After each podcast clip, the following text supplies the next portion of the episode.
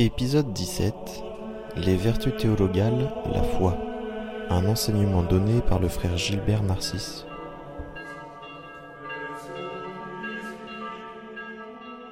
D'ailleurs, en parlant de la foi, ce qui concerne la morale de saint Thomas, on respecte bien le plan de la somme de théologie, du moins la partie morale de la somme de théologie, vous voyez, qui est, importante, la partie morale. Hein. C'est la partie la plus volumineuse dans la somme de théologie. Vous voyez, dans cette version en français, ça fait plus de 1000 pages. Euh, alors que saint Thomas s'était dit au début, bon, je vais faire court, parce que sinon ça va lasser les étudiants. Bon, mais quand il est arrivé à la morale, il a eu beaucoup de mal pour faire court, parce que la morale, ça touche tellement de choses que, euh, eh bien, ma foi, il a fait euh, assez long, et même euh, très long, mais sans doute que le, sujet l'impose. Et dans la morale, il commence par traiter précisément de ce qu'on appelle les vertus théologales. Classiquement, vous avez appris ça au catéchisme, hein, la foi, l'espérance et la charité. Alors, au cours de notre exposé, de nos exposés de cette année, on parlera surtout de la foi et de la charité mais pas de l'espérance. Pourquoi? Eh bien, c'est une question d'organisation. C'est quoi Il y a 1000 pages pour la morale et nous n'avons que 7 conférences sur l'année sur la morale, donc on ne peut pas tout loger hein, euh, dans la partie morale. Ça sera peut-être pour des années suivantes de traiter ce que nous avons dû mettre de côté. On avait le choix, soit on faisait de la morale toute l'année, mais on a pensé que ça vous fatiguerait peut-être un petit peu, et donc on préfère euh, la répartir comme cela.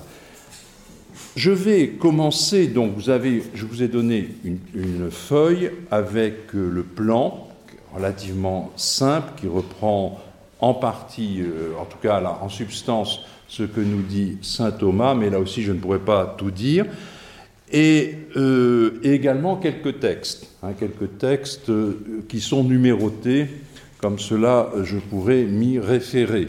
Bien. Alors, je vais commencer curieusement, non pas par vous parler de la foi, ni, ni de la vie théologale, mais de la religion. C'est le premier point que vous avez sur votre plan, la vertu de religion.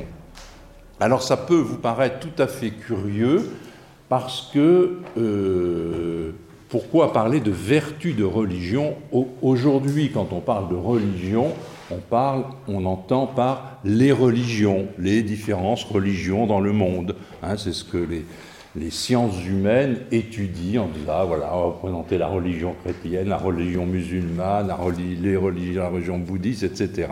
C'est évidemment pas dans ce sens que saint Thomas l'entend. Donc il va falloir essayer de comprendre ce que c'est et ça nous introduira à comprendre ce qu'il entend par la foi. Vous voyez bien que ce n'est pas, la, pas la même chose que ce qu'on entend aujourd'hui, puisqu'on parle de vertu de religion. Vertu de religion. C'est ces deux mots accolés qui sont un petit peu intrigants. Alors, je vous propose de prendre le, le premier euh, texte que vous avez sur votre feuille, ça serait bien d'ailleurs, celui qui a le paquet de textes, de m'en passer un, parce que je ne l'ai pas pris moi. Alors du coup, euh, j'ai le texte, mais je n'ai pas les numéros. Si vous pouvez me donner un texte, voilà. Merci beaucoup.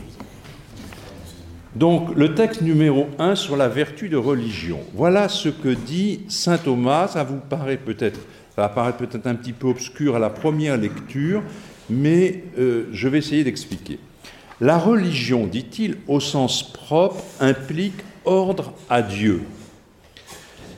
Car c'est lui, car c'est à lui que nous devons nous attacher avant tout comme au principe indéfectible. Lui aussi que sans relâche, notre choix doit rechercher comme notre fin ultime, lui encore que nous avons négligé et perdu par le péché et que nous devons recouvrer en croyant et en témoignant de notre foi. Qu'est-ce que c'est que cette vertu de religion? Alors, à lire comme cela, sans plus d'explication, ce texte il est susceptible de commettre beaucoup d'erreurs d'interprétation. Donc je vais essayer un petit peu de préciser. Remarquez la référence, hein, nous sommes bien dans la somme de théologie, vous vous souvenez comment on se repère dans la somme de théologie, il y a trois parties, prima, segunda, tertia, hein, et la partie morale hein, est dans la deuxième partie, et ici on est donc dans la deuxième partie de la deuxième partie, c'est ce que veut dire vous voyez, la question 81, c'est-à-dire qu'on est très avancé dans la morale et on va voir pourquoi. Alors, plusieurs euh, petits mots de commentaire sur ce petit texte. Premièrement, il faut repérer ici le fait qu'il désigne la religion comme impliquant un ordre à Dieu. Un ordre à Dieu. Ce n'est pas comprendre d'une manière morale cela, mais d'une manière plutôt métaphysique. Ce que je vous disais donc au début, saint Thomas ici ne fait pas une, ce qu'on pourrait appeler une phénoménologie de la religion ou des religions, comme on peut la trouver par exemple chez ce, le célèbre savant Mircea Eliade, hein, qui a créé toute une école descriptive sur les religions. C'est pas dans ce cadre-là. Il considère plutôt ici la, la, religion du point de vue anthropologique. Hein c'est-à-dire l'être de religieux de l'homme sous la forme d'une vertu. Et si on est si loin dans la somme de théologie, c'est que saint Thomas, curieusement, mais on va le comprendre, va lier la vertu de religion à la vertu de justice. Il va même en faire une sous-catégorie de la vertu de justice. D'une manière générale, on pourrait définir la justice comme étant de rendre à chacun ce qui lui est dû. Hein, dans toute considération de la, justice, c'est une, une, vertu aussi pour saint Thomas qui régule nos relations entre les uns et les autres. Je vous achète euh, un beau stylo et je vous donne la somme d'argent. Voilà, on donne à chacun ce qui lui est dû selon les échanges que nous avons. Appliqué à la religion, la vertu de religion, pour saint Thomas ici, c'est la capacité que l'homme a de rendre à Dieu ce qui lui est dû, à savoir l'honneur qui lui est dû.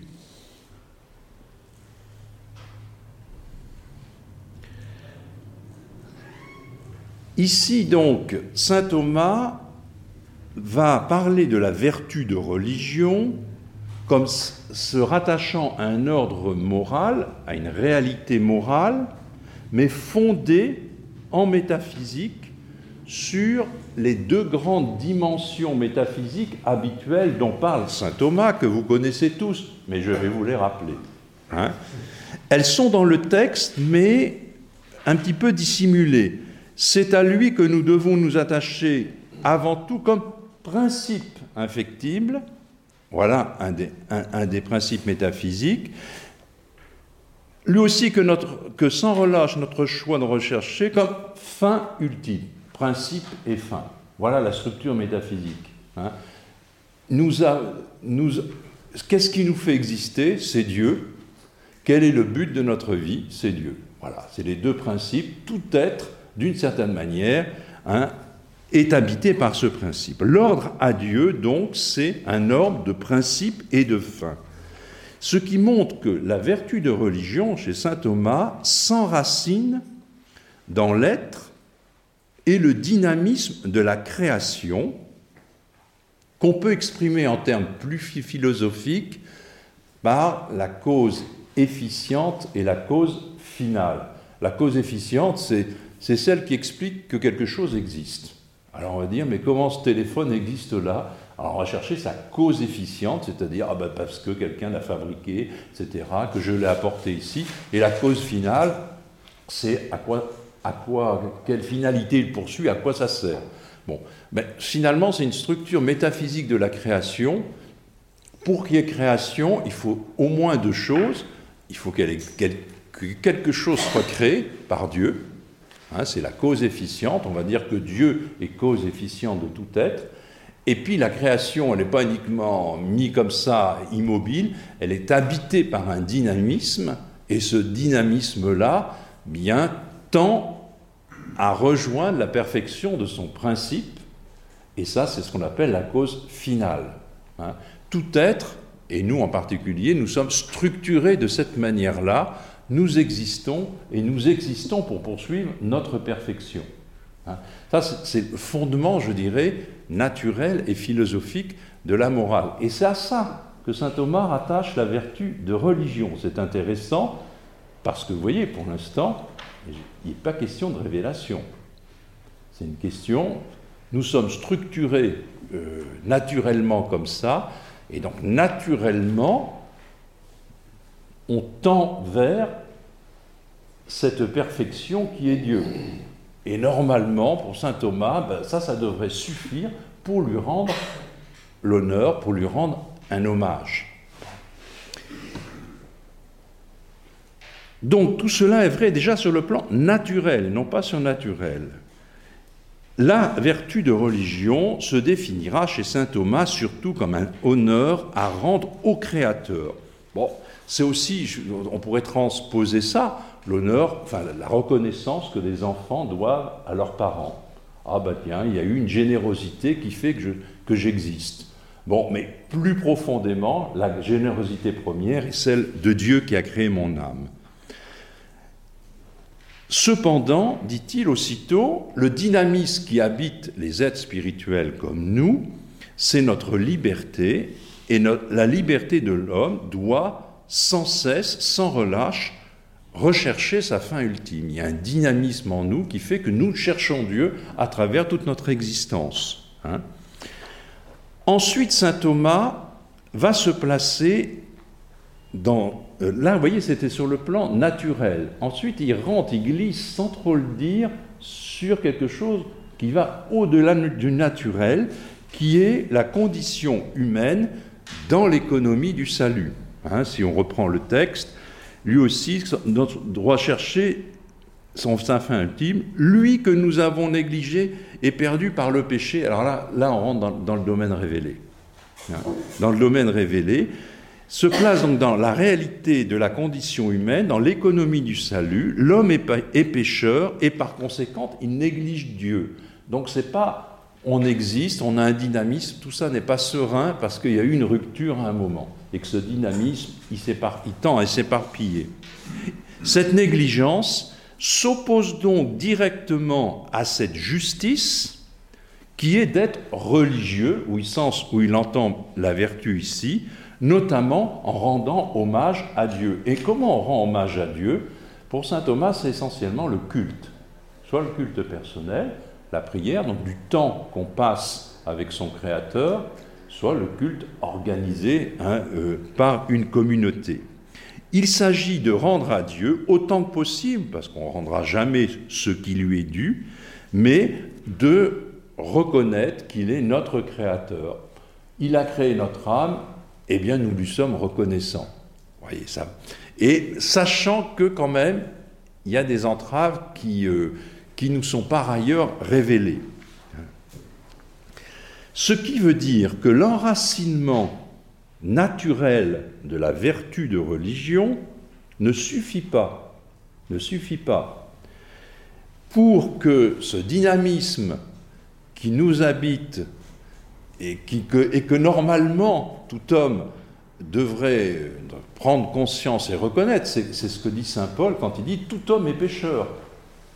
Il y a suffisamment dans la création pour se rendre compte qu'on est créé par Dieu. Et donc, si on ne le reconnaît pas, ben, de quelque manière, on est tous pécheurs, dit-il. Hein, ce qui, ça n'a pas l'air de rien, parce qu'on pourrait dire, non, bah, les pécheurs, euh, c'est une affaire de chrétiens, de religion, bon, s'ils se croient pécheurs, tant mieux, tant pis pour eux. Mais enfin, de là à dire comme Saint Paul que tout homme est pécheur, parce que même ceux qui n'ont pas sur la révélation, ils avaient suffisamment en eux ben, pour reconnaître qu'il y avait un créateur. Cependant, Saint Paul dit, il faut reconnaître que ce n'est pas évident. c'est moi qui traduis comme ça. Hein.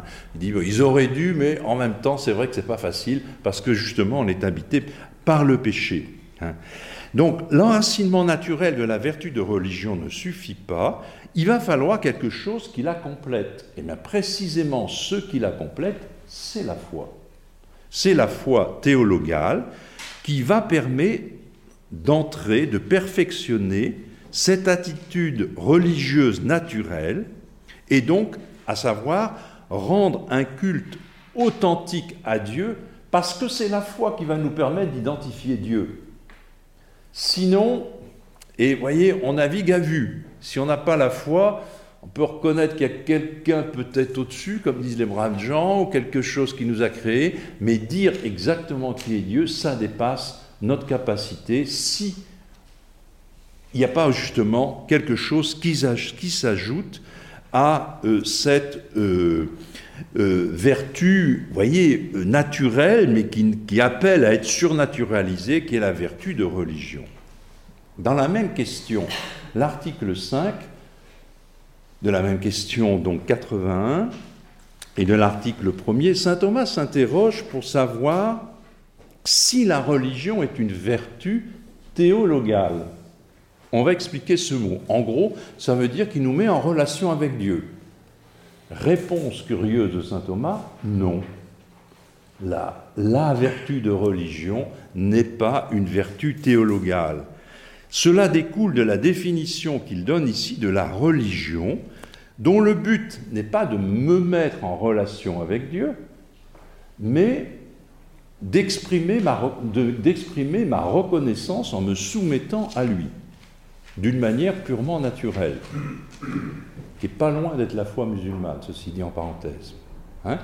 Donc euh, c'est une vertu naturelle. D'ailleurs, il n'y a pas de vertu théologale dans, l'islam. Hein. On ne rentre pas en relation avec Dieu. Hein. Le pur et l'impur ne rentrent pas en relation. c'est une vertu morale, très proche de ce que saint Thomas appelle ici une vertu de religion, même si elle bénéficie des prophéties, Hein. Ce qui n'est pas le cas du judaïsme. Le judaïsme a une dimension théologale réelle, hein, de relation avec Dieu. Il y a aussi une partie mystique dans l'islam qui l'a, qui est extrêmement minoritaire et qui a toujours été persécutée par les autres. Hein.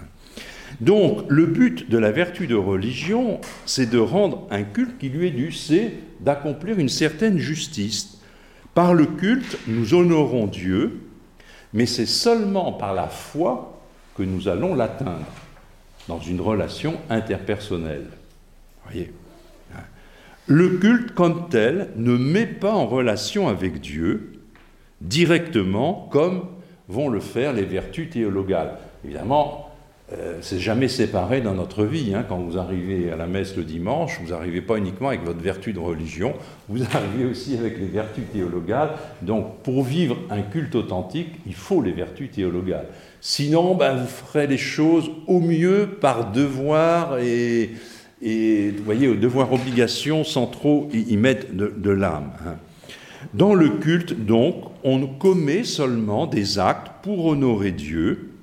Dieu est visé comme une fin un peu lointaine, mais pas comme objet immédiat de relation. Pour cela, je le répète, il faut qu'intervienne la foi. Donc euh, voilà qui euh, nous met donc euh, sur le chemin. Mais vous voyez que déjà, pour saint Thomas, en simple justice, avant d'appeler les, je dirais, la grosse artillerie de la, de la foi, de la charité, de l'espérance, déjà en toute justice, on devrait rendre un culte à Dieu, avant même qu'intervienne une dimension surnaturelle ou une révélation pour nous le dire. C'est un devoir de justice. Hein. Alors on dit quand on dit j'ai pas envie ou j'ai envie ou pas envie d'aller à la messe, ce n'est pas une question d'envie. Est-ce que c'est juste ou pas? Hein. Après, c'est encore mieux si vous y allez par charité, hein, et parfois. Mais c'est déjà un devoir de justice. Donc c'est normal qu'on insiste sur l'obligation à condition qu'elle ne soit pas l'horizon dernier. Parce qu'à ce moment-là, ça devient, mais c'est déjà pas mal. Alors passons au deuxième point, la vertu théologale.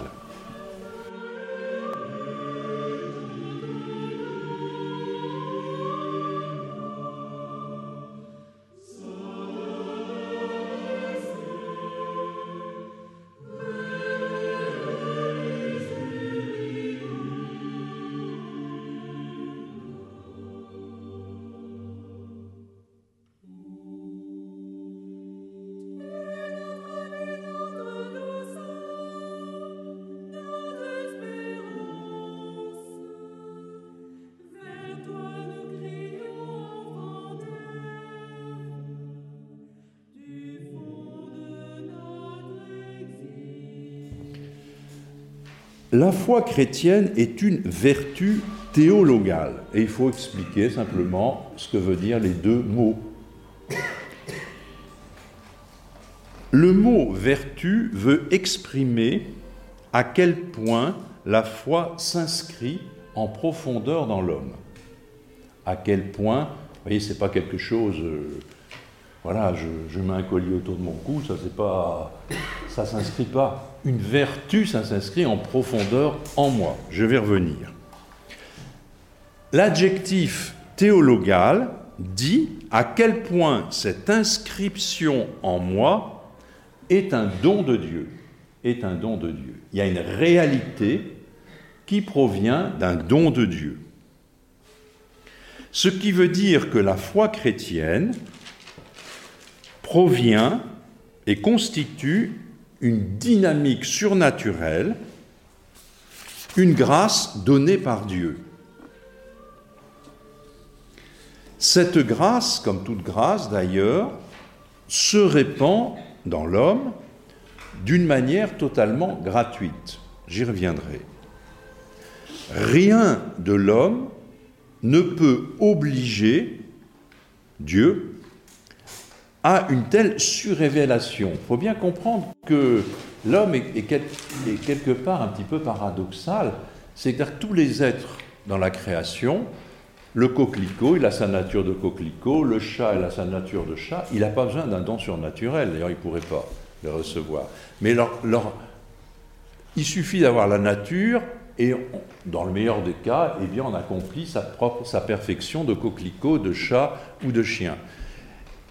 Pour l'homme, c'est un petit différent. On a une nature humaine, mais demande à s'accomplir dans un ordre surnaturel, mais qu'on ne peut pas se donner soi-même, parce que justement, ça n'appartient pas à notre nature. Et c'est en ce sens-là que la foi, on ne peut pas se la donner. On ne peut pas se la donner. Bon, je vais revenir là-dessus tout à l'heure. Donc, c'est un don gratuit qui nous surélève et donc qui va être une réalité surnaturelle, je le note tout de suite, réalité beaucoup plus profonde que nos états de conscience, que la conscience qu'on peut en avoir, ou ce qu'on appelle nos états d'âme, qui sont très souvent plutôt des états de notre affectivité, surtout si elle est fermée sur elle-même. La grâce atteint quelque chose dans le centre de notre âme pour ensuite irriguer nos facultés, principalement notre intelligence et notre volonté, notre mémoire si on veut aussi. Mais disons notre intelligence et notre, et notre volonté, hein, les différentes vertus théologales. Donc ce qu'il faut retenir, c'est que cette réalité-là, mystérieuse, transcende, dépasse la conscience que l'on en a, même du sentiment religieux que l'on a, et même de la conscience de sa dignité ou indignité que l'on pense avoir devant Dieu. Eh bien, il faut dire que la révélation que Dieu nous fait en Jésus-Christ se fait d'abord et principalement par cet accueil théologal. Accueil théologal, donc par des dons surnaturels de Dieu, alors, comment on a trouvé ça? Ben, C'est-à-dire que l'Écriture souvent en parle, et souvent en parle justement à partir de ces trois réalités, la foi et l'espérance et la charité, qu'on trouve par exemple chez Saint Paul une bonne dizaine de fois énumérées de cette manière-là, hein, ce qui a permis aux théologiens de repérer cela. En revanche, est plus étrange le fait qu'on introduise le mot vertu, qui comme tel, dans son sens philosophique, n'existe pas dans l'écriture comme mot. Hein. il y a parfois des exhortations de Saint Paul qui emploient ce mot, mais au sens où Saint Thomas l'entend ici et qu'il reprend à Aristote, hein, c'est une réalité qu'il faut un petit peu approfondir. Alors, pourquoi euh, parle-t-on euh, de vertu ici? Parce que d'une manière générale, et c'est là qu'il vous aurait fallu l'exposé prévu pour aujourd'hui, hein, qui parlait de la vertu, qu'est-ce que c'est qu'une vertu? Une vertu, c'est une réalité en nous qui permet d'agir, qui permet d'agir en vue de réaliser un bien difficile. de réaliser un bien difficile. L'exemple banal, que, enfin euh, qu'on l'on donne habituellement, c'est celui de l'artiste. Euh, si vous voulez jouer du piano, ben, il faut faire des gammes, il faut apprendre le solfège si vous voulez faire de la musique classique, et au fur et à mesure de répéter, eh bien, il y a un être vertueux, qu'on appelle aussi un habitus, qui se forme en vous, qui va vous faire qu'au bout de quelques années, eh ben, un morceau de Mozart qui paraissait impossible à jouer, vous allez le jouer avec aisance, parce que vous avez acquis la vertu de pianiste. Et tous ici présents, nous avons tous acquis des vertus en fonction de telle ou telle compétence. Euh, Ce n'est pas seulement la profession, c'est dans les relations sociales, dans tout ça. Nous avons tous des vertus acquises. Eh bien, parce qu'une une vertu, comment on acquiert une vertu? C'est comme quand on, comment on fait pour devenir bûcheron? Ben, C'est en coupant du bois qu'on devient bûcheron. Et la vertu, on l'acquiert parce qu'on la répète. Hein, le pianiste qui joue des gammes, ben voilà, on répète, et finalement, ça finit par perfectionner notre être. Il faut bien repérer cela, parce que ça c'est un point essentiel. La morale de saint Thomas, c'est surtout une morale de vertu. Hein, de vertu. C'est dans un deuxième temps une morale de commandement. Mais c'est d'abord une morale de vertu, c'est-à-dire une qualité qu'on acquiert par l'exercice. Mais il y a des vertus qu'il n'est pas possible d'acquérir. Ben précisément, c'est les vertus théologales. Celles-là, vous pouvez répéter tout ce que vous voulez. Ça ne s'acquiert pas comme ça. Elles sont données, celles-là. Il y a des vertus acquises et des vertus données, ou on dit en théologie des vertus infuses. La foi, l'espérance, la charité, ça ne vient pas comme ça. Il est en notre pouvoir de, de les faire progresser. Hein, mais on ne les a pas naturellement. Elles nous sont données.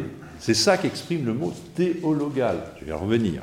Hein. Donc, c'est un bien surnaturel. Alors, la vertu, pourquoi on emploie le mot vertu Pourquoi saint Thomas Parce qu'il dit la vertu, c'est, je l'ai dit, en vue de la réalisation d'un bien. Dans le cas de la foi, de quel bien il s'agit? Il s'agit d'un bien surnaturel qui est, au fond, la béatitude éternelle, voire Dieu, dans l'autre vie. Eh bien, puisque c'est on a un but surnaturel, il nous faut un moyen surnaturel. Et c'est la vertu théologale ou les vertus théologales. Vous voyez, à chaque euh, objet qu'on se propose d'atteindre, il faut les moyens proportionnés à cet objet. Si je veux faire le, commerce du pain, j'ai pas besoin des vertus théologales, j'ai pas besoin de dons de Dieu. Hein. Euh, le, pour faire du commerce, il y a la vertu de tout un tas de vertus qu'il faut pour exercer le commerce. Pour un bien surnaturel, il faut ces vertus théologales, et là nous sommes, nous devenons aptes à poser des actes ordonnés à cette fin surnaturelle. Car vous voyez que là on est largement au-dessus de la, euh, de la vertu de religion.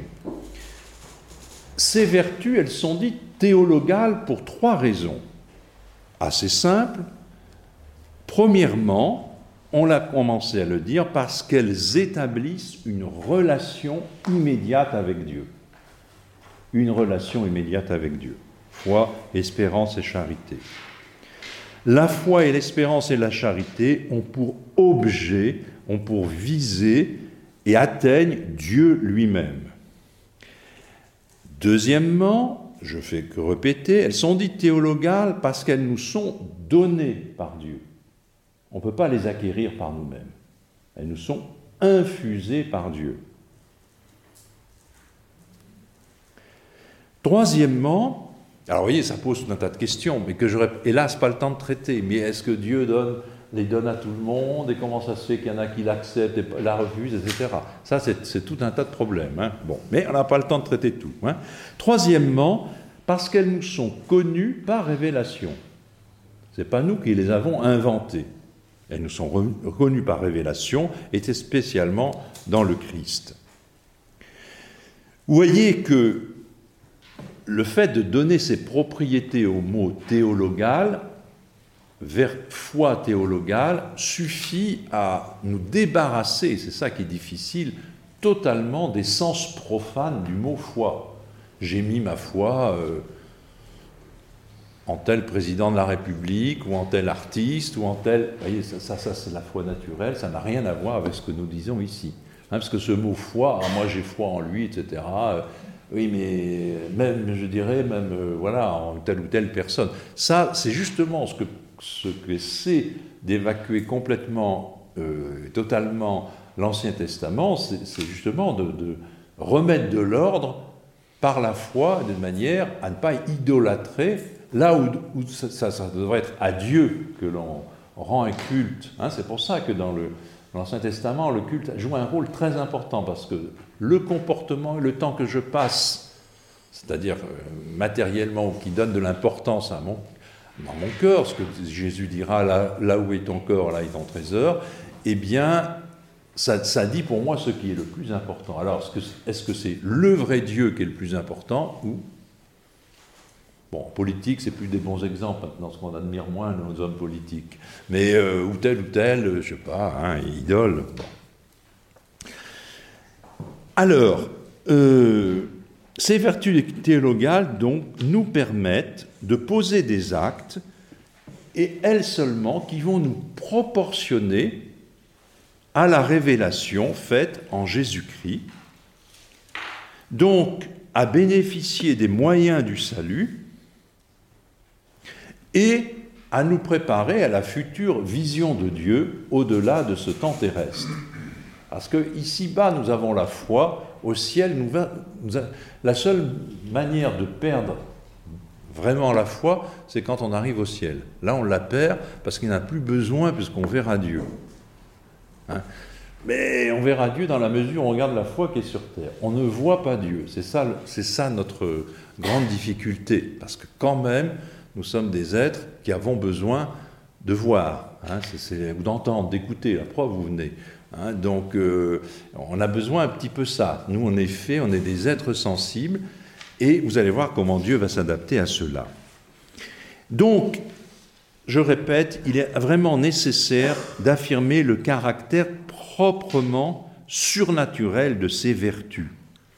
Certes, ces vertus vont s'intégrer à notre existence parce que nous sommes réellement capables de les recevoir, ces vertus. Mais être capable de les recevoir, n'annule pas le saut, je dirais, ontologique qu'il y a entre l'ordre naturel et la grâce surnaturelle. On ne peut absolument pas, d'une certaine manière, produire la grâce euh, qui euh, nous permet de connaître Dieu comme une autre personne et euh, de vivre dans la charité. Sans la foi, notre nature ne peut aucunement à elle seule connaître et recevoir la révélation. C'est vrai, elle ne peut même pas la désirer d'une manière efficace, cette révélation. C'est-à-dire que dès qu'on a un désir de se rapprocher de Dieu, c'est que déjà il y a une grâce qui est à l'œuvre. Notre nature elle-même, elle peut aller vers un Dieu principe et fin, mais ça s'arrête là si elle est laissée à elle seule. S'il n'y a pas une grâce, mon être religieux n'ira pas, pas plus loin. Ce qui explique que si par hasard, dans cette création, intervenait un événement qui introduit une faille immense entre l'homme et Dieu qu'on appelle le péché, vous comprenez que ça va être très difficile pour l'homme, sans cette grâce ou sans révélation, de, le rejoindre euh, réellement. Donc, euh, il faut le dire, hein, euh, nous avons en nous, la seule capacité que nous avons en nous, c'est d'être proportionné par la grâce à la révélation. Et cette capacité, oui, parce qu'on a cette capacité, parce que nous avons une intelligence, une volonté.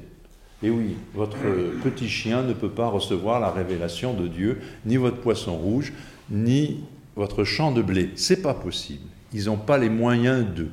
Pour ça, il faut être un être spirituel, donc il y en a deux seuls qui peuvent recevoir cette révélation, c'est les hommes et les anges. Tout le reste, bah, ils restent dans leur état, de, nature. Hein. Donc, euh, euh, c'est par ce don hein, que eh bien, nous pouvons entrer dans ce que l'Évangile appelle la vie nouvelle. Très important ici, vous voyez, de, de, voir cette dimension scientifique, à, à la fois la réelle capacité que nous avons et la totale impuissance dans laquelle nous sommes si nous n'avons pas cette grâce. Il faut noter que ces vertus théologales surélèvent nos capacités humaines, mais sans abolir les autres vertus. Si vous êtes un artiste et que vous, et que vous, euh, devenez chrétien ou que vous convertissez, voilà, je vais chercher le mot, eh vous resterez un artiste. Hein, les vertus théologales ne chassent pas les autres vertus. Elles se glissent à, l'intérieur de tout cela. Elles ne les abolissent pas, elles vont leur donner une, autre dimension. Hein. Pour cela, c'est très important aussi de développer ces vertus humaines. Hein. je, pense notamment, par exemple, dans, quand, on fait de la préparation au mariage, on insiste beaucoup pour les fiancés sur les vertus humaines. Je dirais pour être baptisé, bon ça va, quand on est bébé, il n'y a pas besoin de beaucoup de vertus humaines, euh, elles ne sont pas encore développées, c'est une grâce qu'on reçoit alors que le petit bébé est bébé. Mais quand on devient adulte, quand on veut faire un engagement, que ce soit une ordination, euh, que ça soit ça, presbytéral, que, que ça soit un mariage, etc., la grâce, vous comprenez, elle viendra dans la mesure Bien sûr qu'on a la fois l'espérance et la charité, c'est des vertus infuses, mais elles sont d'autant plus euh, fécondes qu'elles s'enracinent dans nos vertus naturelles. Hein, sinon, euh, ça risque d'être fragile. Hein, et donc, on peut perdre la foi, on peut perdre la charité, on peut perdre beaucoup de choses parce que précisément, c'est des dons dont notre agir moral, s'il est trop fragile, peut le perdre. Bien voilà.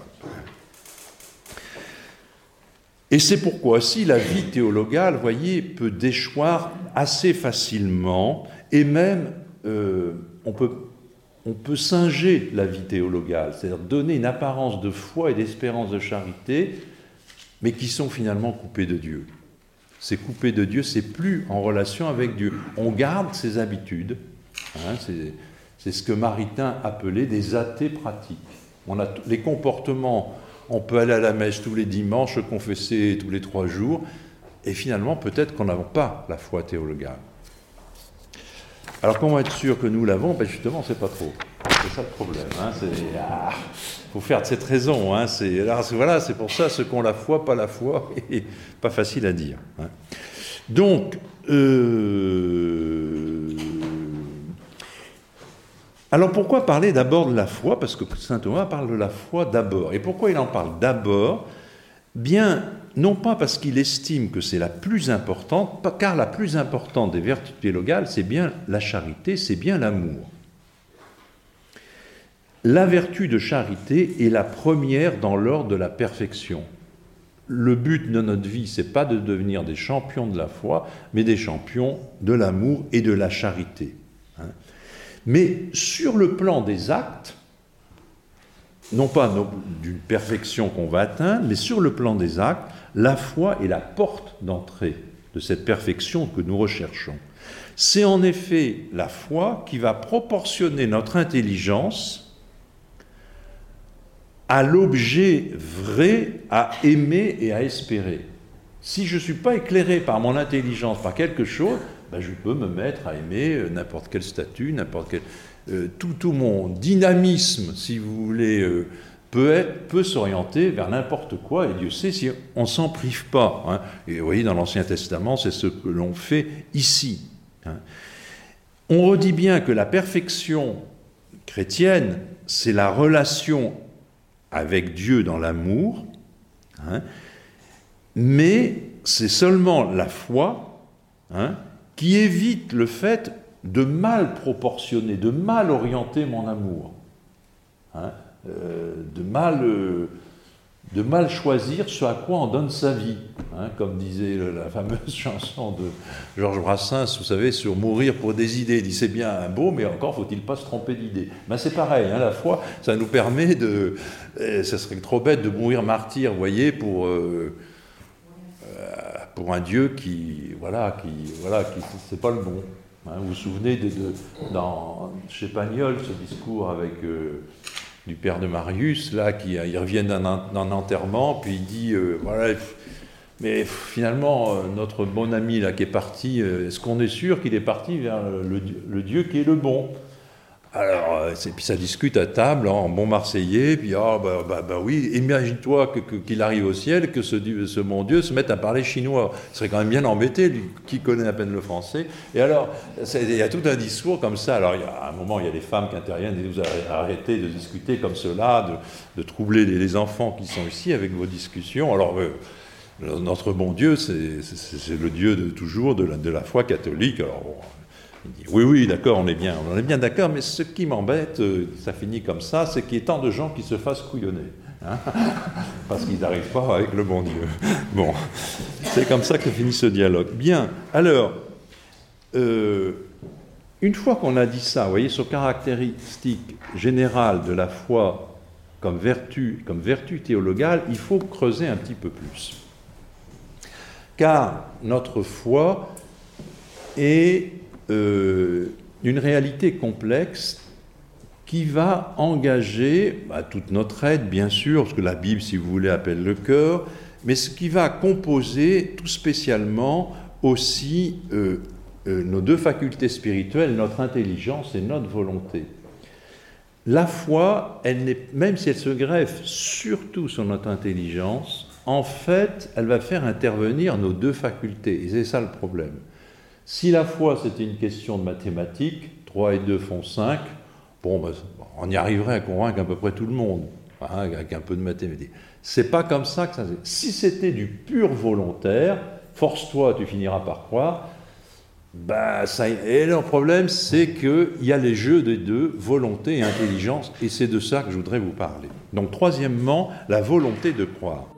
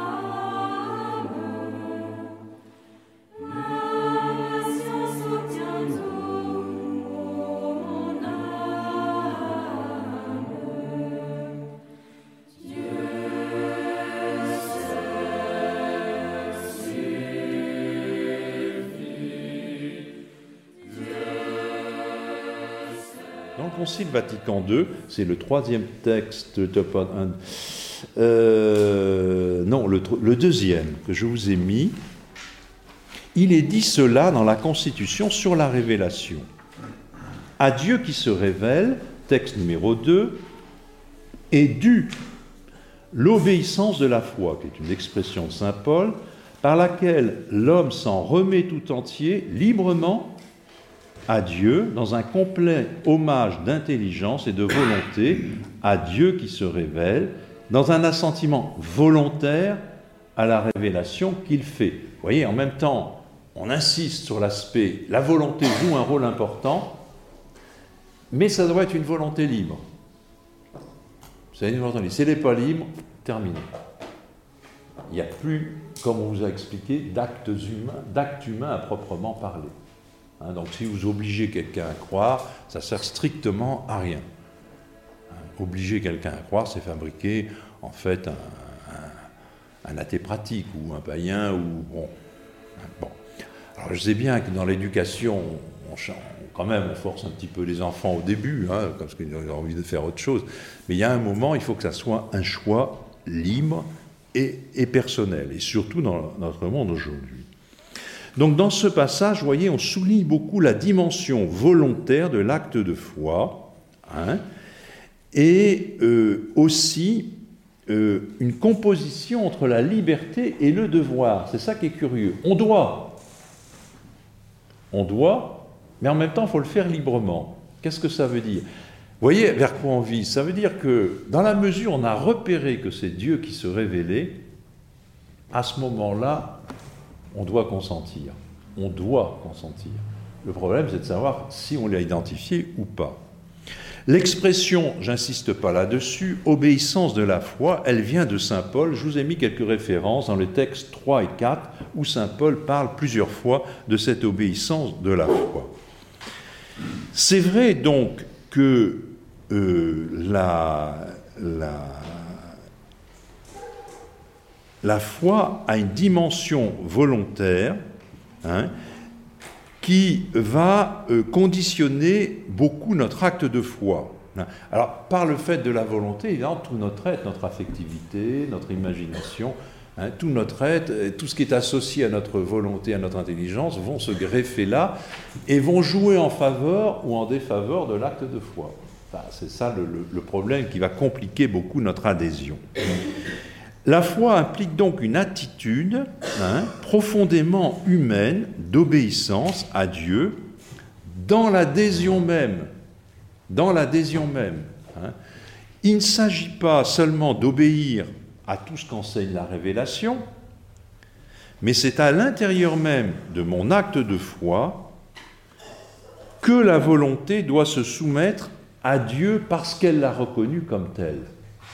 Une fois que je sais que c'est. Alors, c'est ça le problème. Hein, une fois que je sais que c'est Dieu qui s'est engagé là, euh, si je n'entre pas, si je n'obéis pas, il y a quelque chose qui ne va pas. Et on verra à la fin d'exposer justement les péchés contre la foi. Hein.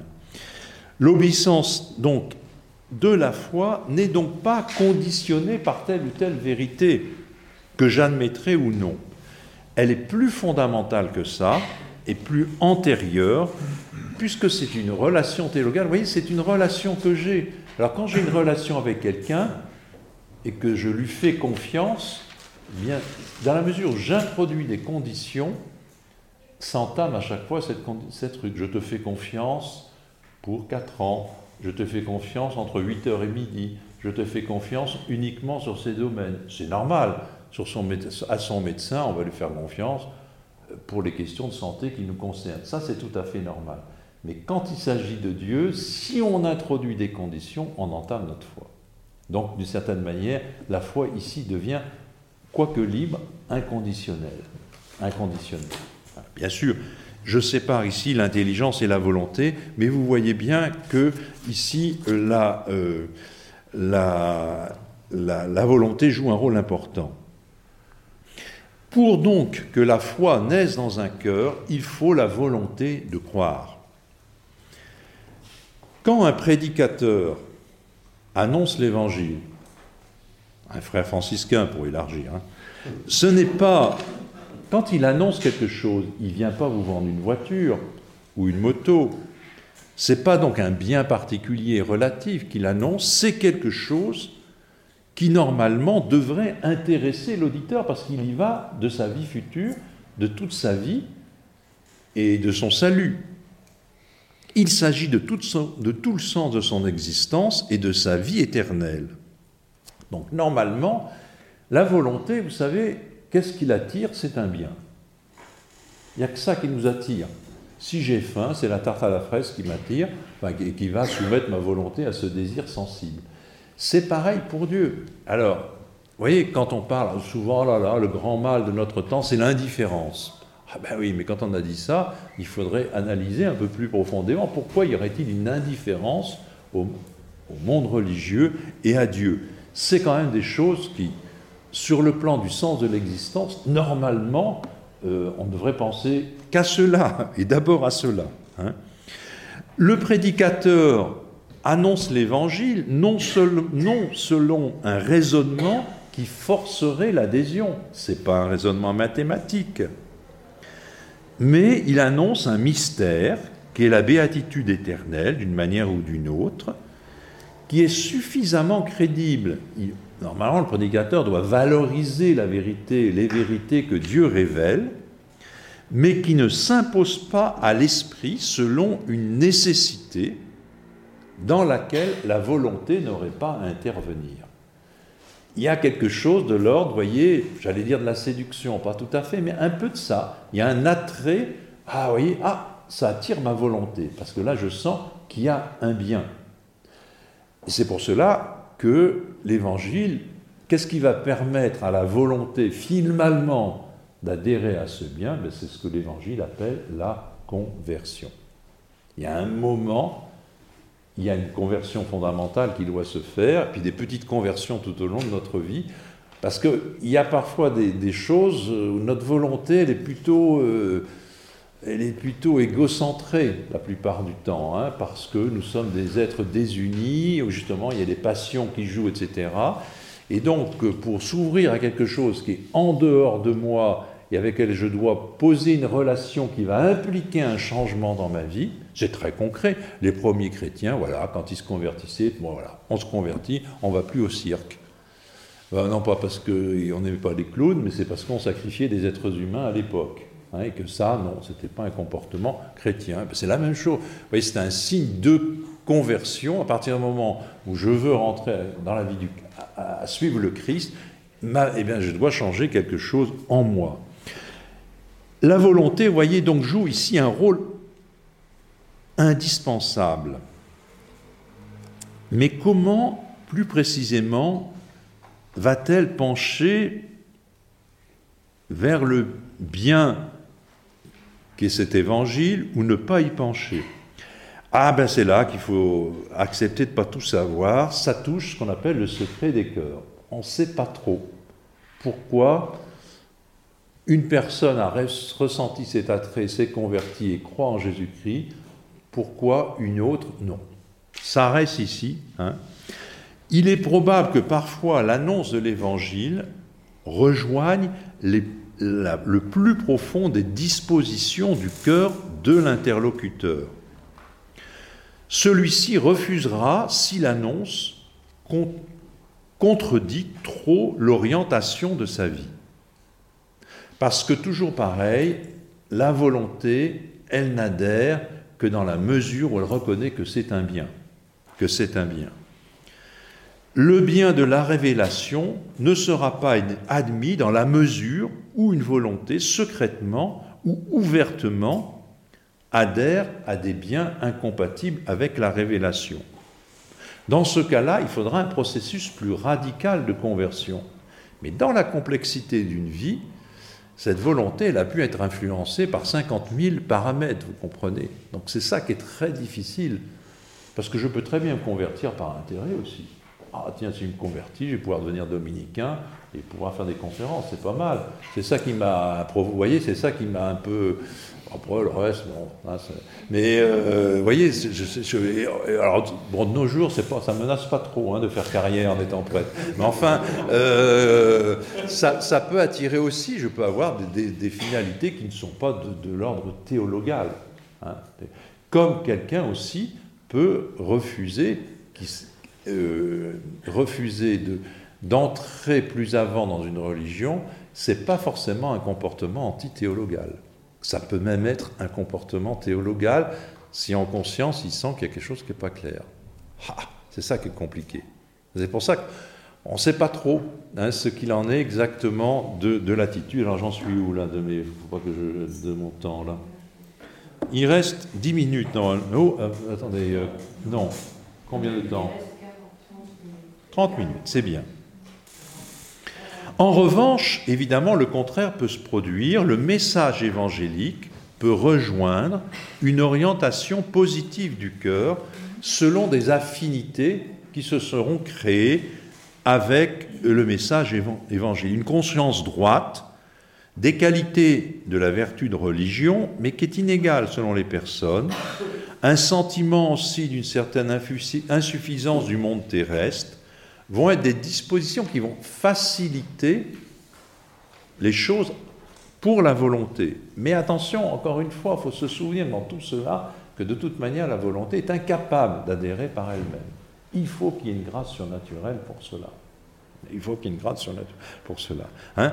le, grand débat qu'il y a eu euh, au tout début du christianisme, c'est la lutte contre euh, l'hérésie de Pélage, ce qu'on appelle le pélagianisme, justement Pélage disait oh oui, oh, la, grâce de Dieu, la grâce de Dieu, c'est bien joli, mais si on ne se bouge pas soi-même, on ne deviendra jamais saint. Autrement dit, Pélage était le moine qui voulait la sainteté par la force du poignet. Hein. Je vais me faire saint tout seul. Euh, contre quoi on a réagi à cela en disant mais non, même la volonté bien disposée, si elle ne reçoit pas une grâce de Dieu, elle ne pourra pas aller plus loin. Elle ne pourra pas aller plus loin. Hein. Donc euh, ça dépend, tout dépend de la grâce de Dieu. Hein. Tout dépend. On peut présupposer qu'il la donne à tout le monde.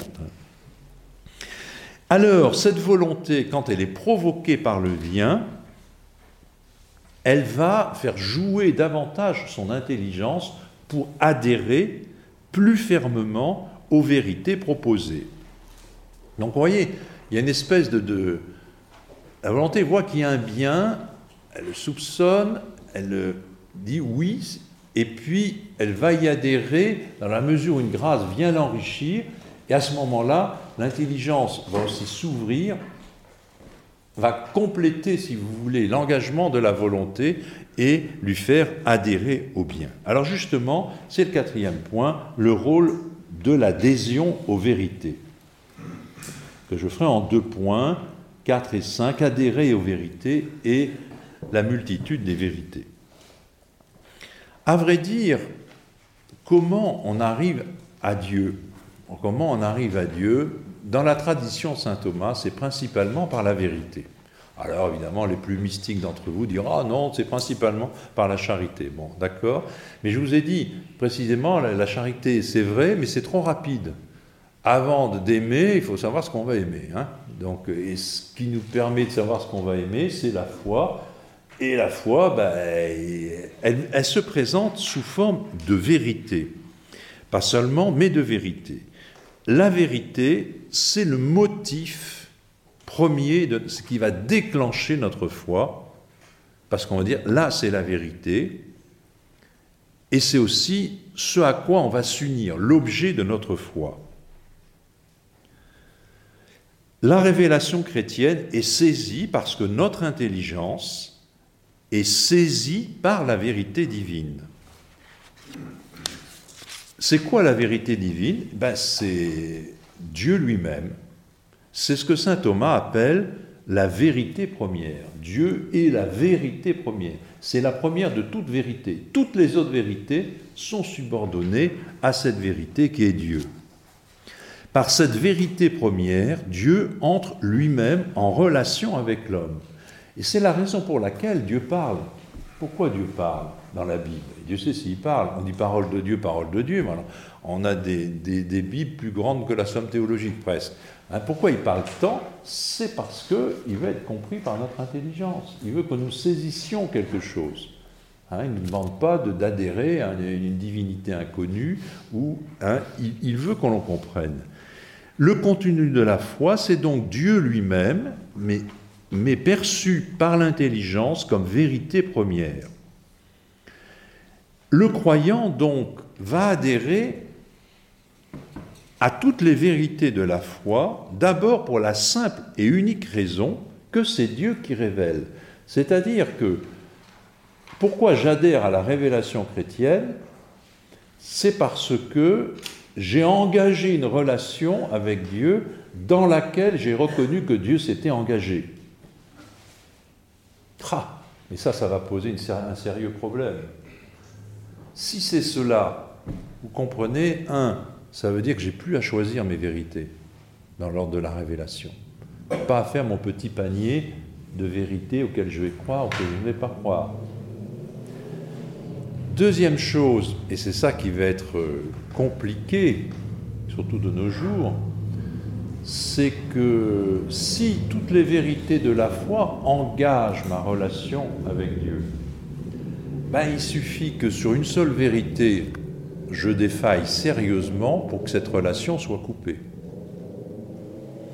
Donc il faut avoir non seulement toutes les vérités, je dois prendre tout le paquet, si je puis dire, hein, parce que précisément, ça en gagne une relation. Vous voyez, c'est pas uniquement, bon, ben voilà, il y a 50 vérités, bon, moi j'en crois 25, c'est déjà pas mal. Hein, je, j'arrivais à la moyenne, quoi. Et non, c'est pas ça, parce que ce qui me fait adhérer à la vérité, c'est que j'ai établi une relation théologale avec Dieu, c'est-à-dire une relation interpersonnelle. Dans la mesure où j'introduis une rupture, sérieusement, entendons, hein, on va le redire en parlant des péchés contre la foi. Je ne vais pas dire, oh j'y comprends rien, ça c'est pas une rupture, ou euh, j'ai rien compris à cette chose. Voilà, ça c'est, une juste recherche aussi. Mais profondément, si j'introduis un doute profond, voyez, ça, ça, peut introduire une rupture dans la relation théologale.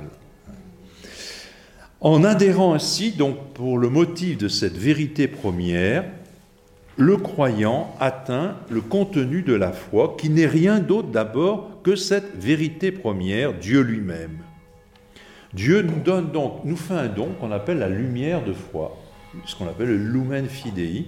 Notre intelligence est renforcée, la lumière de notre intelligence est renforcée pour atteindre Dieu. Là, Dieu est connu dans son être, dans son intimité. Par la foi, Dieu nous fait donc participer à la connaissance, non pas une connaissance qu'on a par déduction. Oui, dans la création, je dois, je me dire, j'en déduis qu'il y a un créateur. C'est une déduction, ça de la raison. Par la foi, eh bien, cet état surnaturel me fait participer à la manière même dont Dieu se connaît. Mais avec les limites qui sont celles de la foi, malgré tout, parce que je, ne vois pas Dieu. Hein. C'est pourquoi la foi va pouvoir non seulement connaître Dieu, mais aussi toute chose que Dieu connaît ou veut me faire connaître à partir de lui-même. En particulier les biens, évidemment, de la révélation. Alors, si la vérité à laquelle j'adhère, c'est Dieu, mon intelligence adhère cela, avec, vous voyez, les modulations, faut jamais oublier de, ce qu'on a dit sur la volonté, qui peut plus ou moins perturber cette adhésion.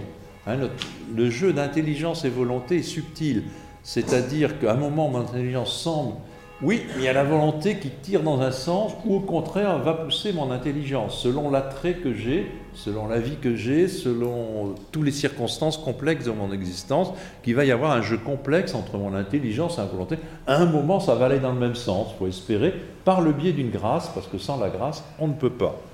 Maintenant, si Dieu est la vérité, d'accord, mais pourquoi autant de vérité?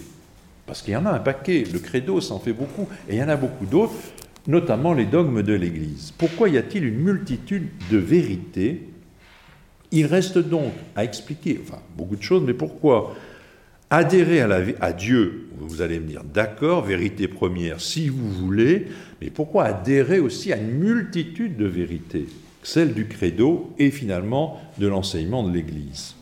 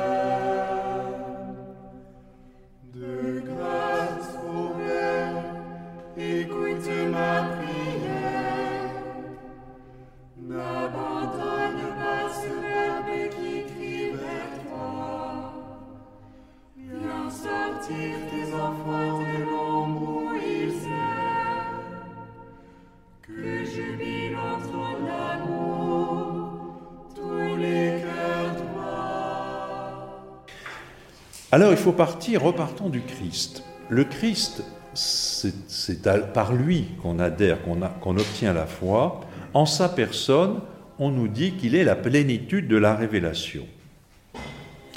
Notre foi, la foi qui nous est donnée comme acte que nous devons commettre et qui ensuite va, va se transformer en vertu en nous, nous fait atteindre la plénitude même qui est Dieu révélé en trois personnes divines. par le Christ, je sais que Dieu est Père, Fils et Saint-Esprit, mais je ne fais pas que le savoir, je peux rentrer en relation existentielle avec eux et avec lui. Par la foi, donc, l'homme participe ainsi à sa mesure, à la connaissance que Dieu a de lui-même. L'important dans cette phrase, c'est que Dieu participe à sa mesure. Et qu'est-ce que c'est que la mesure humaine? C'est ça qu'il faut essayer de comprendre. À sa mesure ici signifie deux choses. C'est d'abord, comme on l'a dit, que l'homme est un être capable d'être surélevé par la grâce. C'est déjà pas mal parmi les autres créatures.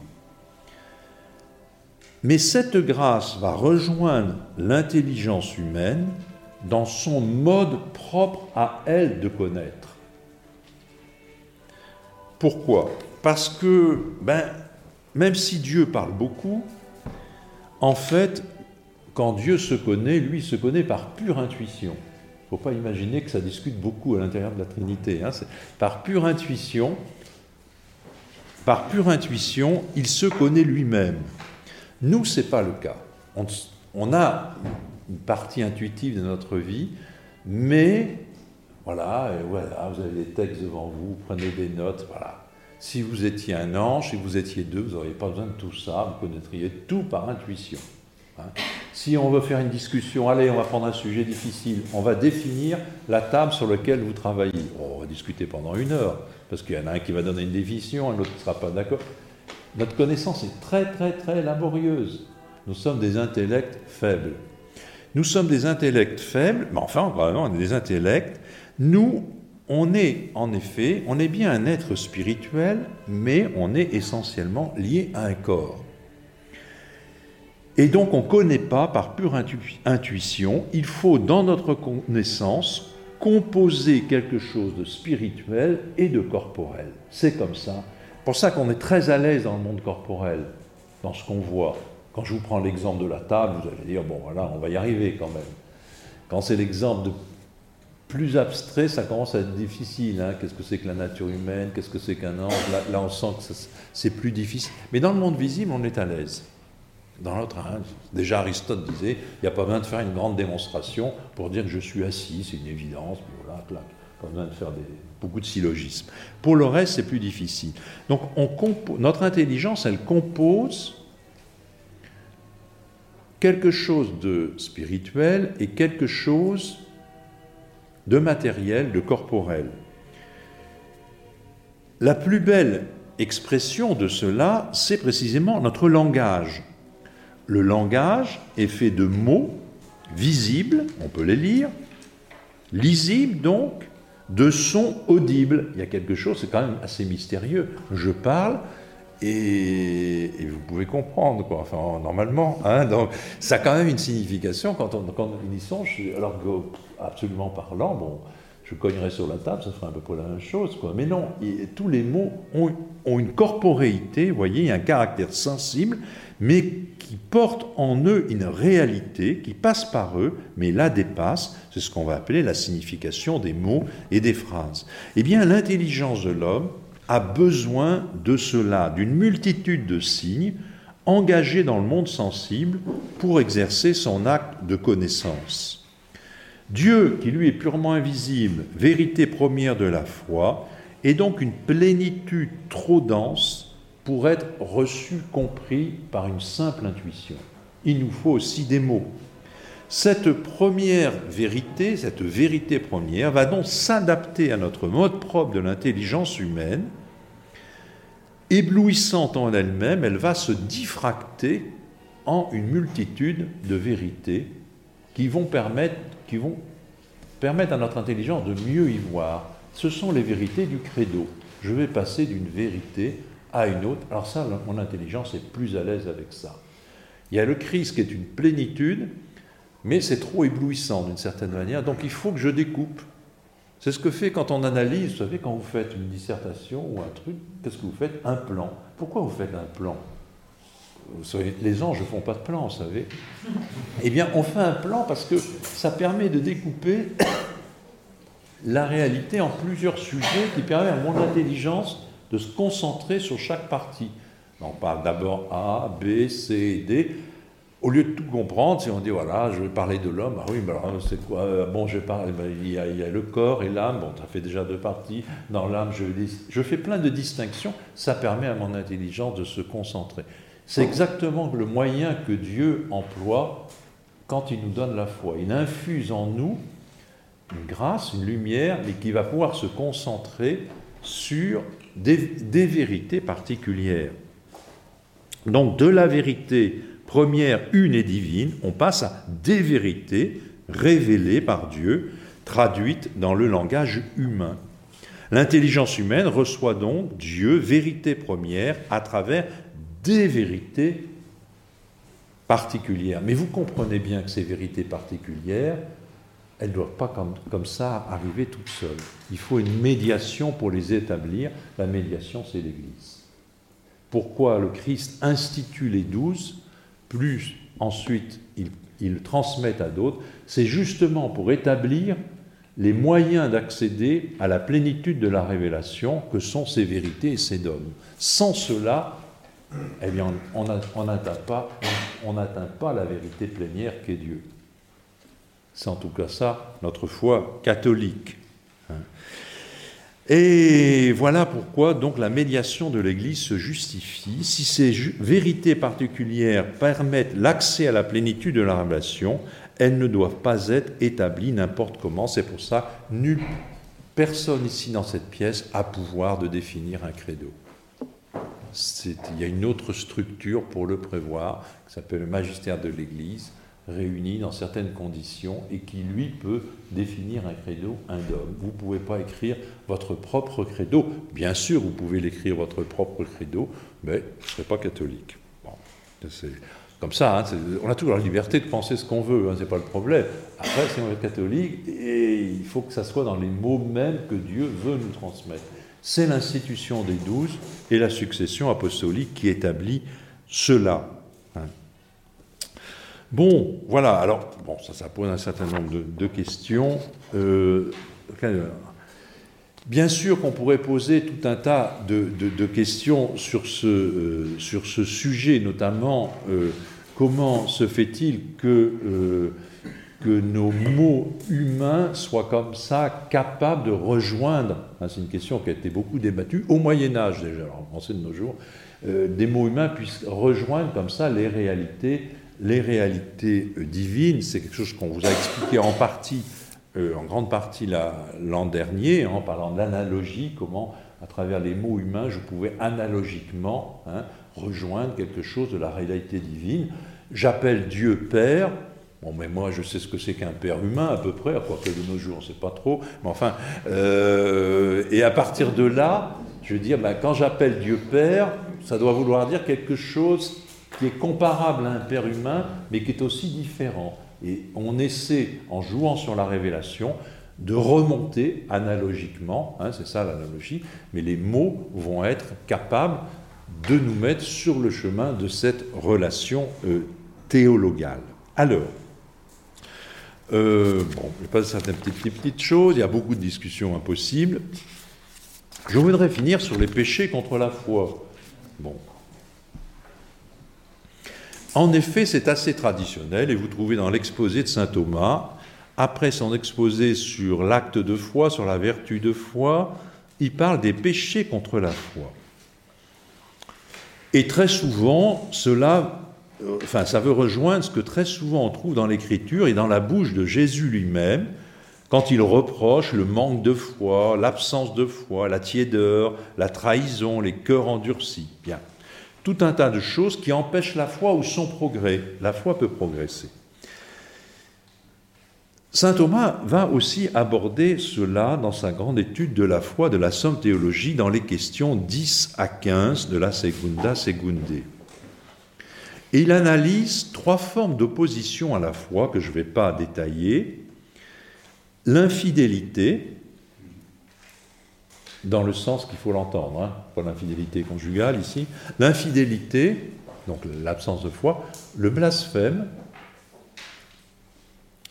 et l'hébétude et l'aveuglement de l'esprit. Vous les avez sur le plan.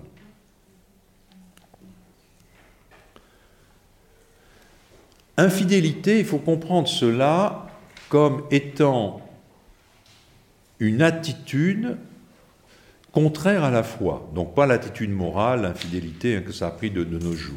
Hein. C'est le refus volontaire de croire, j'ajouterais, en connaissance de cause. Ça peut arriver, ça, dans des vies.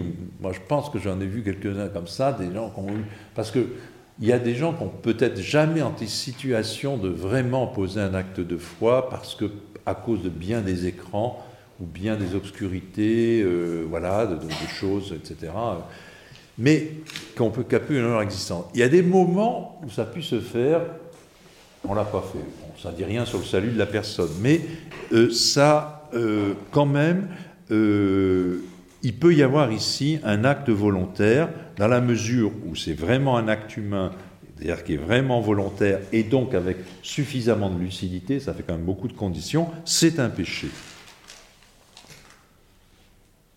Il faut d'ailleurs donc refuser ce sens, de distinguer ce sens, pardon, refuser la foi, ça c'est un péché, d'un autre sens possible de l'infidélité, les infidèles, ceux qui n'ont pas la foi. Ce n'est pas la même chose. Car dans ce second sens, ce n'est pas forcément un péché. Ce n'est pas un péché parce que ben, on n'a pas eu à se déterminer réellement par rapport aux vérités de la foi. C'est pas un péché de ne pas être catholique. Bon, ce n'est pas évidemment la bonne apologétique ce que je dis là, mais enfin, c'est pas un péché de ne pas l'être parce que bah, jamais la foi catholique s'est présentée à nous comme une vérité auquel on devrait adhérer.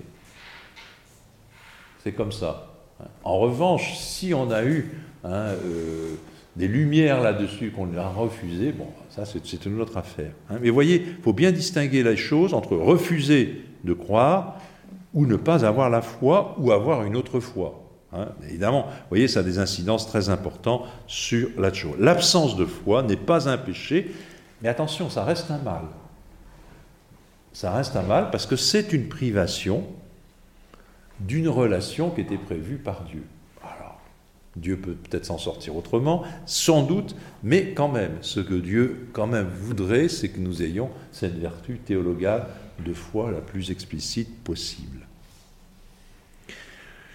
Alors après, euh, ce refus volontaire de la foi va prendre diverses formes.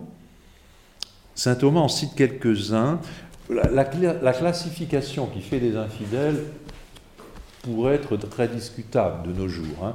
Donc il ne faut pas la prendre telle qu'elle, me semble-t-il. Mais en tout cas, sur les, différents les refus volontaires, il y a ceux qui contredisent telle vérité de la foi. Je vais y revenir ou au contraire, on refuse globalement de, croire en s'y intéressant pas. Vous parlez de la foi à quelqu'un, ça ne m'intéresse pas.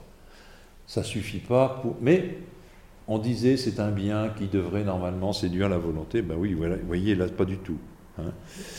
En s'y intéressant pas ou en professant un doute sérieux. Hein. Là aussi, hein, euh, un doute sérieux peut en même peut euh, voilà, euh, conduire à cette infidélité. Tout ça dépend de la profondeur de l'acte humain que l'on pose ou que l'on ne pose pas, donc de la lucidité et de la liberté. Comment on le sait? Eh bien justement, on ne le sait pas. c'est réglé. Ça appartient au secret, c'est le secret des cœurs qui n'appartient qu'à Dieu. Pourquoi quelqu'un n'est pas croyant Pourquoi il a On ne sait pas s'il a refusé, refusé, pas refusé. Pas plus d'ailleurs qu'on sait pourquoi il y en a un qui a accepté ou pas. Voyez. Ça, ultimement, la grâce reste quelque chose qui est le secret de Dieu. Y compris la présence de la grâce en nous. Il reste qu'il nous est bien révélé que le cœur de l'homme a la possibilité de résister à cette grâce, et d'une manière pécamineuse, donc fautive. Donc il ne faut pas, vous voyez, euh, enfouir tout ça sous le mystère en disant Oh bon, voilà, le bon Dieu se débrouille avec tout le monde. Hein. Euh, voilà, voilà, je ne vais pas insister là-dessus. Oui, après, saint Thomas fait des distinctions entre ceux qui sont déjà chrétiens et qui perdent la foi, ceux qui n'ont jamais eu la foi, ou qui ont une partie de la foi comme les juifs et qui l'ont pas, qui ne sont pas devenus chrétiens, etc. Bon, c'est pas inintéressant, mais, euh, mais, mais, mais. Alors, dans ce rejet de la foi, il y a quelque chose de tout à fait euh, spécial dont vous avez entendu parler, euh, qui ne concerne que les chrétiens. J'insiste bien là-dessus, qui ne concerne que les chrétiens, ça n'a pas toujours été présent comme ça. Il y a une infidélité qui ne concerne que les chrétiens dans leur réception de la foi. Ça arrive de deux manières, c'est ce qu'on appelle l'hérésie ou l'apostasie. Hein? L'hérésie, c'est la négation, c'est la définition du, la définition du, droit canonique actuel, je signale, hein, l'hérésie est la négation ou le doute, avec obstination. Il faut l'obstination pour un baptisé d'une vérité divinement révélée. Donc, voyez, le mot important ici, évidemment, c'est l'obstination. Ça veut dire que elle exclut du péché d'hérésie deux catégories de croyants. Bon, ceux qui tombent dans l'indifférence, les croyants, mais la vie euh, a fait que tout ça est un peu lointain. Bon, oui, mais ça s'est fait un peu en, suivant le ronronnement de la société, donc euh, il n'y a pas vraiment eu un choix, voyez. Hein. Il n'y a pas vraiment un choix, il n'y a pas vraiment eu un engagement de la personne. Ça exclut également ceux qui se trompent sur telle vérité. Ah ouais, mais je pensais que, ah, mais je pensais que, ça, voulait, ça voulait dire, telle vérité voulait dire cela. Ben voilà, sinon on a tous été hérétiques dans notre vie, hein, on s'est tous trompés. Hein. Donc, soit qu'on se trompe sur une vérité, on peut se tromper par ignorance, parce qu'on ne savait pas, bon, ou encore parce qu'on cherche à comprendre et qu'on n'a pas encore bien compris totalement. Ça, ça ne fait pas de nous un hérétique, voyez. Il est tout à fait légitime de euh, rechercher et puis de, de... Parce que ça demande des éclairages qui sont parfois un petit peu difficiles. Et même si on arrive à une conclusion qui n'est pas satisfaisante, ça ne fait pas de nous un hérétique. Ça veut dire voilà, qu'on est en train de rechercher, comme disait saint Thomas à propos de la vertu de la religion. L'apostasie, elle, est un rejet total de la foi. Là, il, faudrait, il faut distinguer le croyant qui naît dans une confession chrétienne et qui n'a pas eu à choisir. Ah, c'est-à-dire, je suis né dans une confession protestante, voilà, euh, comme Louis de Funès, là, dans la, je ne sais plus quel truc, qui dit qu'il pensait que tout le monde était catholique, et eh bien lui, il pense que tout le monde est, tout le monde est protestant, il n'a pas eu à choisir, il ne s'est pas se poser de problème, je suis dans ma tradition protestante ou orthodoxe, je continue, ça n'en fait pas un apostat, voyez en revanche, hein, quelqu'un qui est dans la foi catholique et qui va se séparer de la communion du pape ou des évêques, là, il peut y avoir une dimension d'apostat. Mais encore faut-il savoir euh, pour, pourquoi il fait ça. Hein. Donc, euh, la confession non catholique au sens confessionnel n'est pas, pas, forcément un péché d'infidélité tant qu'aucune lumière ne l'oriente vers la pleine communion catholique. Hein. Tout ça ben, ne constitue pas le péché d'infidélité. C'est pour ça qu'on peut réellement parler des chrétiens, des protestants et des orthodoxes comme de frères séparés. Ce sont vraiment des frères, parce qu'ils ont le même baptême, etc. Mais voilà, il y a l'œuvre de la grâce de Dieu qui se fait à travers eux.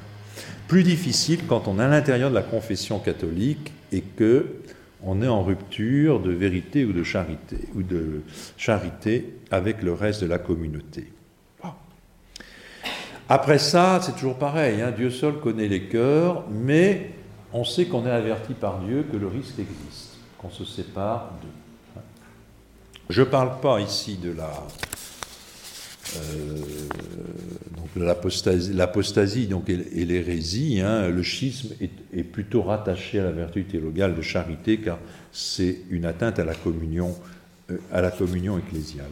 Le blasphème, bon, Alors pour le blasphème, bon, saint Thomas en parle, mais j'ai pris dans le texte ce que dit le catéchisme de l'Église catholique. Hein. c'est le numéro 6. Vous allez voir que le blasphème, bon alors, euh, je dirais, comme dirait Brassens, la ronde des jurons, peut-être ça ne fait pas un blasphème, mais euh, vous allez voir qu'on peut élargir beaucoup le sens. Hein. Le blasphème s'oppose directement au deuxième commandement, il faut honorer Dieu, il faut ne pas invoquer en vain le nom de Dieu. Il consiste à proférer contre Dieu, intérieurement ou extérieurement, des paroles de haine, de reproche, de défi, il faut que ça soit sérieux, hein, à dire du mal de Dieu, à manquer de respect envers lui dans ses propos, à abuser de nom de Dieu. Saint Jacques réprouve ceux qui blasphèment le bon nom de Jésus qui a été invoqué sur eux. L'interdiction du blasphème s'étend aux paroles contre l'Église du Christ, les saints, les choses sacrées, les dominicains. Ah non, c'est pas marqué les dominicains. Euh, il, est encore. Euh, bah, oublié là, mais la prochaine version du catéchisme l'ajoutera. Il est encore blasphématoire de recourir au nom de Dieu pour couvrir des pratiques criminelles. Ah, ça, c'est, vous voyez, hein, si on le, le, mafia italien là qui met des filles sur le trottoir, qui va à la messe tous les dimanches, et ça pose des problèmes quand même. Hein. Réduire des peuples en serviture, torturer ou mettre à l'ordre, ça c'est aussi de l'ordre du blasphème. Vous voyez qu'on élargit énormément le sens.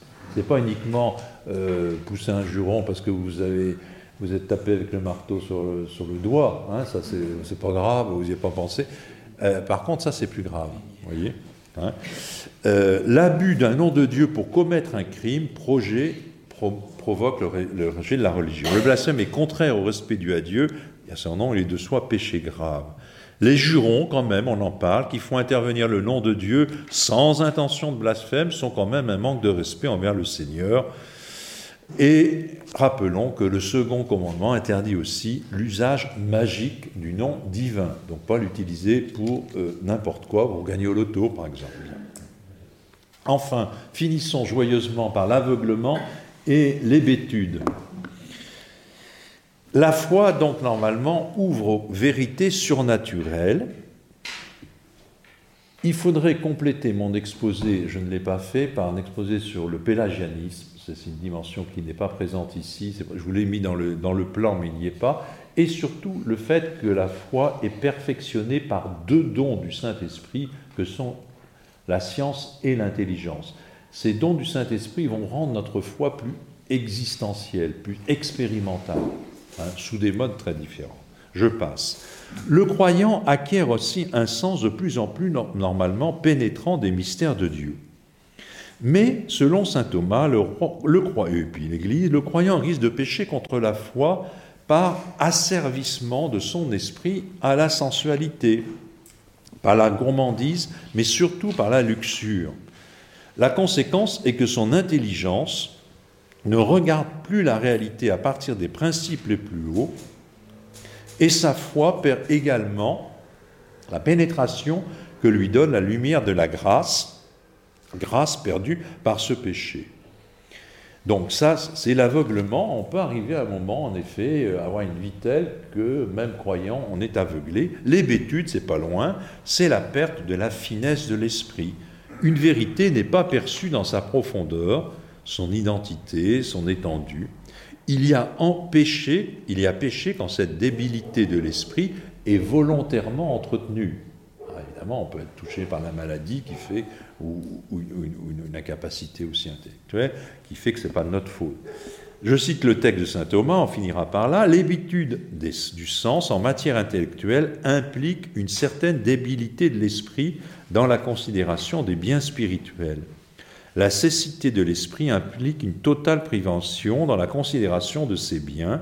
L'une l'autre suppose au don s'oppose au don d'intelligence par lequel on connaît les biens spirituels dès que l'on les appréhende et l'on pénètre finement dans ce qu'ils ont de plus intime. Les comme la cécité spirituelle, ont raison de pécher en tant qu'elles sont volontaires. Il faut que ça soit volontaire. Mais c'est sûr que si je bois trop avant de venir à la messe, je comprendrai moins le sermon. voyez euh, Voilà, c'est où je me mets dans une situation. Hein. Cela est évident, celui qui est attaché au bien charnel n'éprouve qu'ennui ou négligence à scruter finement les réalités spirituelles. voyez, ce n'est pas votre cas, parce que vous êtes là, c'est très bien. Et, mais, vous voyez, on peut en effet, à un moment, euh, eh ben, empêcher aussi un progrès spirituel parce qu'on se met en situation de plus se servir de son intelligence et de son volonté. Et donc la grâce est assez impuissante hein, devant quelqu'un qui, euh, qui, qui, bloque les choses comme cela. Voilà. Mais comme je vous le disais, il faut croire à la puissance de la grâce de Dieu qui a atteint les cœurs, qui fait tout son possible pour atteindre les cœurs, qui en plus sont renforcés, encore une fois, par les dons du Saint-Esprit qui viennent perfectionner cette vertu théologale de la foi.